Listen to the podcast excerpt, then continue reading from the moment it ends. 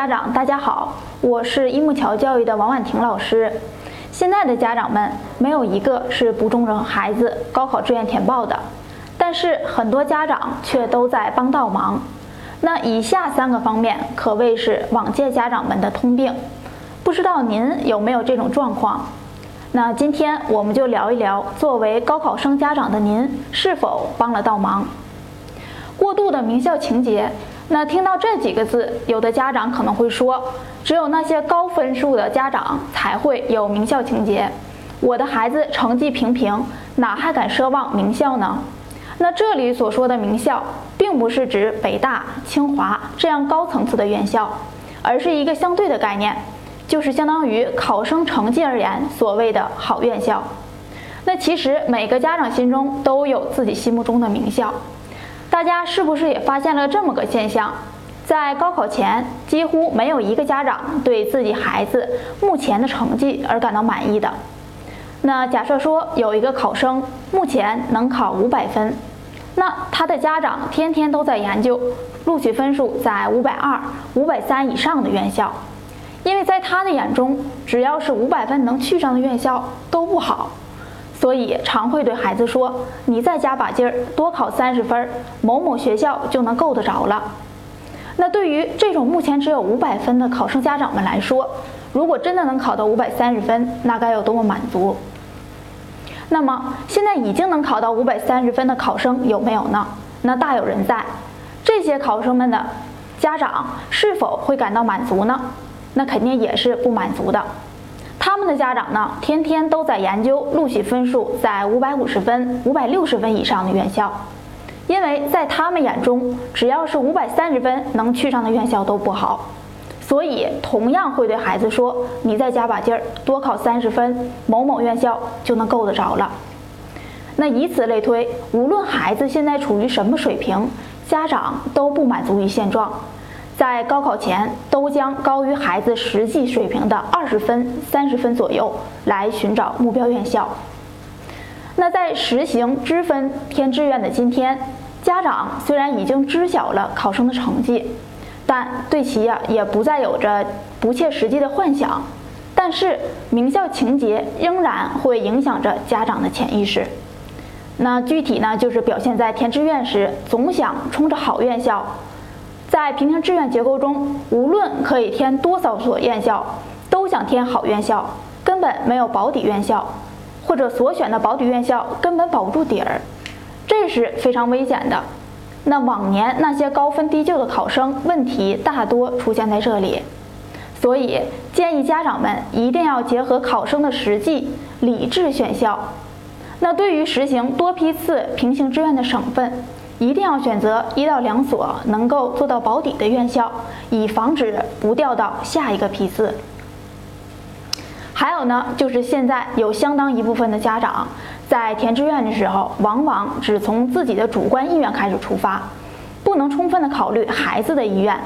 简单的来说，就是过多的家长意愿。在填报志愿时，尤其是选专业时，往往啊会有以下的表现。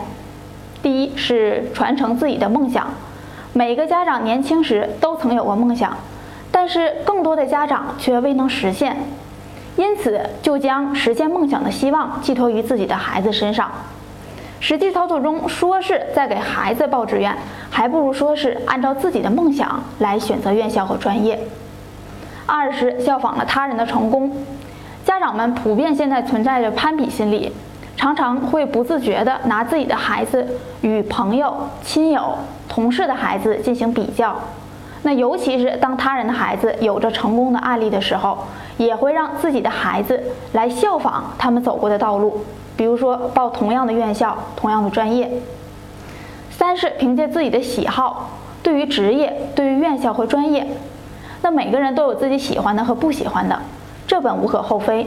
但是很多家长希望孩子能和自己一致，我喜欢什么，你也应该喜欢；我不喜欢什么，你也必须不喜欢，否则就以不听老人言，吃亏在眼前给予警告。四是有于自己的认知，每个人对于社会的认知都是有局限的，尤其是普通家长对众多的招生专业，他根本就不了解。很多家长呢，却又不能做深入的细致研究，仅凭着自己的社会经验或认知程度，就简单的定义哪些专业好，哪些专业不好，并且要求孩子也要按照这个定义去选择他们的专业。那其实正确的做法呢，是填报志愿，咱们必须从孩子职业规划的角度去考虑、去谋划、去操作。那必须充分的了解孩子的意愿。知道他喜欢做什么，适合做什么，能够做什么，进行科学评估。那在这个评估的基础上，再来确定院校及专业的范围。还有一大部分家长又想院校好，又想专业好，又要院校所在的城市好。那不仅想兼得鱼和熊掌，连象牙和虎骨也想要。但其实过分的细节关注，反而什么都得不到。因为高考志愿本来就是个博弈的过程，所以要懂得取舍。细节决定成败是管理科学中比较著名的一个观点了。那填报志愿当然也要注重细节，不能马虎从事，尤其呢是不能忘犯常识性的错误。很多的家长在填报志愿过程中，往往会过度的关注细节，要求近乎完美，反而忽略了对基本报考目标的把握。那比如说，对院校专业的排名明明计较，对院校专业的得分分分计较，似乎名次高一位，分数多一分都要好很多。那有句广告词儿叫“没有最好，只有更好”。那填报志愿呢，千万不能按照这个思路来去思考问题。那建议是按照不求最好，只要算好的原则去选择院校和专业。那这就像去玉米地里。劈苞米棒一样，假设每个人只能掰一棒的话，是不是那都得将这块地走一遍，看哪一棒最好才能带出带回去？那其实完全没有必要，只要设定一个标准，什么样的可以认可，看到满足设定标准的带回来就可以了。所以家长要根据孩子的成绩及意愿设定一个基本目标，只要能满足基本目标的实现。有些限制条件是可以灵活掌握的，适当放宽的，千万不要为追求最好、追求完美而忽视了对基本目标的把握。